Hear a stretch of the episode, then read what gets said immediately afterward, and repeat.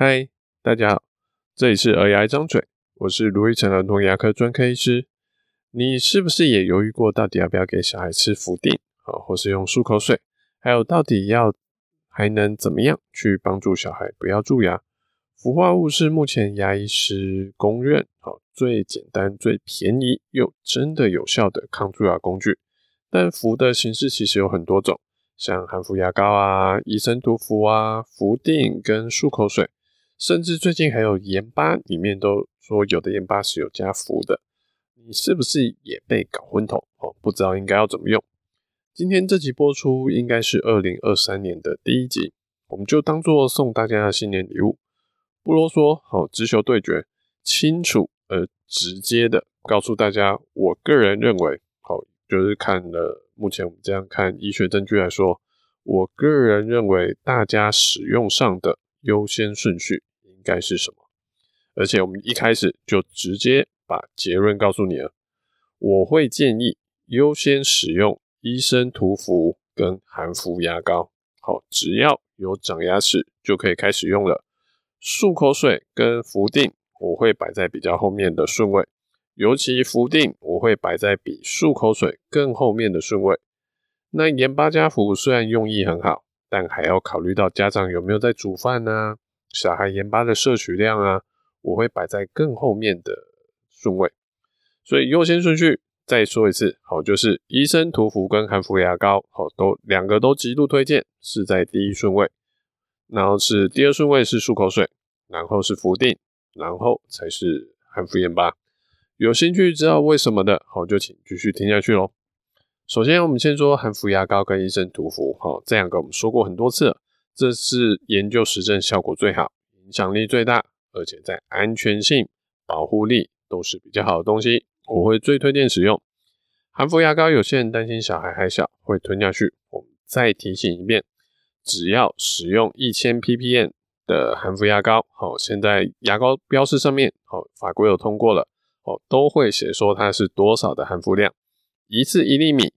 一天一公斤的小朋友，每一天可以吞一粒米的量都还是安全的。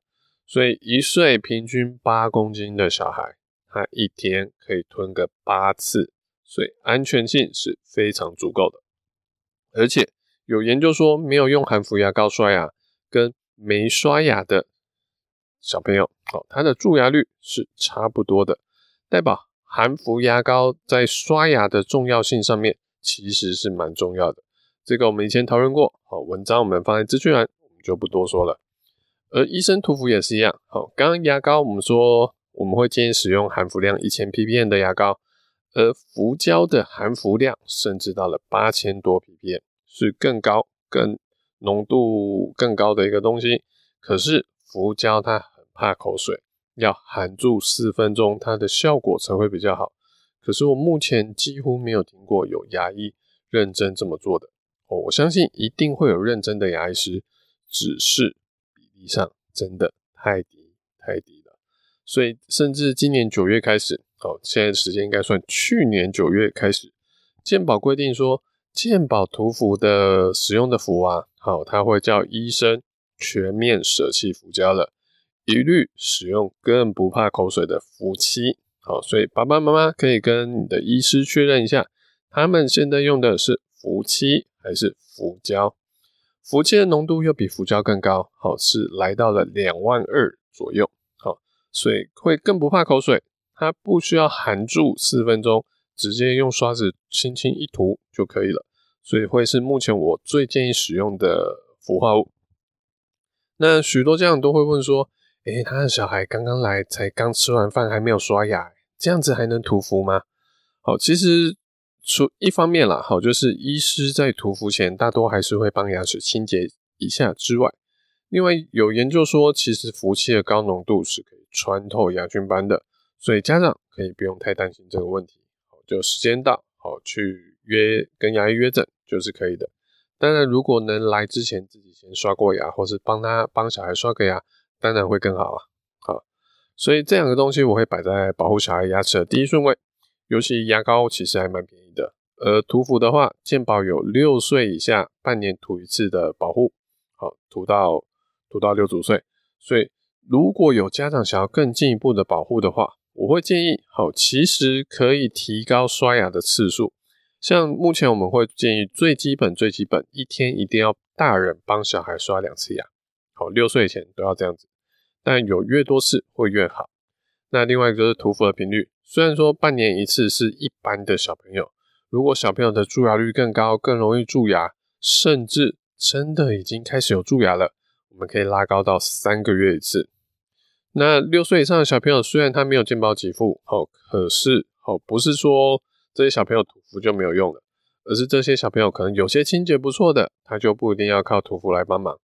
那有些刷的不好的，其实还是可以涂，只是就不管多久涂一次，就一定是自费的。那六岁以下的，好，如果状况不好，就拉高到三个月一次，就可能是健保一次自费一次，健保一次自费一次这样的频率来交换涂涂氟。好，大概这两个呃，医生涂氟跟增加刷牙算是 CP 值比较高的选择。那如果这样子，爸爸妈妈觉得还是不够，还想再给他更加强的话，那含氟漱口水也是一个可以考虑的东西。它是好好使用会有帮助的东西，但为什么会摆在第二顺位呢？因为它有些状况要特别的注意。第一个是小孩的漱口能力，我们刚刚说牙膏一次用一粒米。其实小孩一天吞个八次都还算蛮安全的。但漱口水啊，通常一次会建议用个二十 CC 到三十 CC，这个量如果小朋友全部吞下去是会有问题的。可是量太少，小孩又不好漱口，而且安全上要比较注意的是，小朋友会乖乖把漱口水吐出来，大概要在三岁上下的年纪。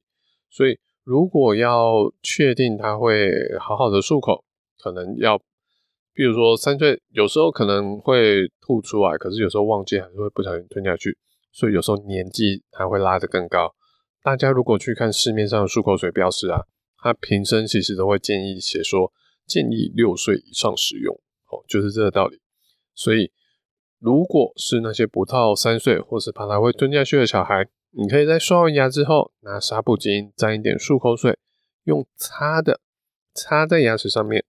可是这样子的效果跟他直接漱口效果，目前我没有看到说有人在做这样的研究，可能这样子做的人真的没有很多，所以实际上保护力，呃，我也不不好跟大家说，好，但一定会比漱口还来得差。所以漱口水的部分会建议六岁以上，或是至少能比较稳定漱口的小朋友再开始使用。不过六岁以上的小朋友啊，其实在使用上还有一个要特别注意的事情，就是现在小学其实都有漱口水的使用计划。好，一个礼拜好会用一次高浓度含氟漱口水，通常我听到的好像都是排在礼拜二。好，大家可以问问看小孩的学校。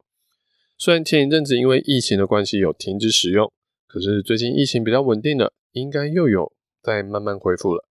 如果小孩可以接受那个漱口水的味道，这其实也是个很棒的东西。大家可以鼓励小孩多去使用这个东西。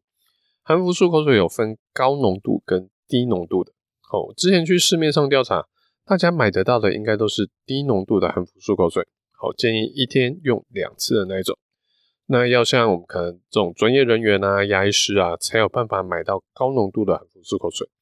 两个其实好好建议他。呃，照他建议的频率使用都是会有效的。那高浓度的效果会稍微再更好一点，而且一个礼拜只要用一次。所以小学的漱口水计划目前是使用高浓度，然后一个礼拜一次的。那那如果已经有在用一个礼拜一次的漱口水的小朋友，就建议回家就不要再多用指定浓度的，这样子过度过量的使用其实也是不好的。好，所以漱口水我没有那么建议家长额外使用的原因是，是它有效，可是太小的小孩不适合。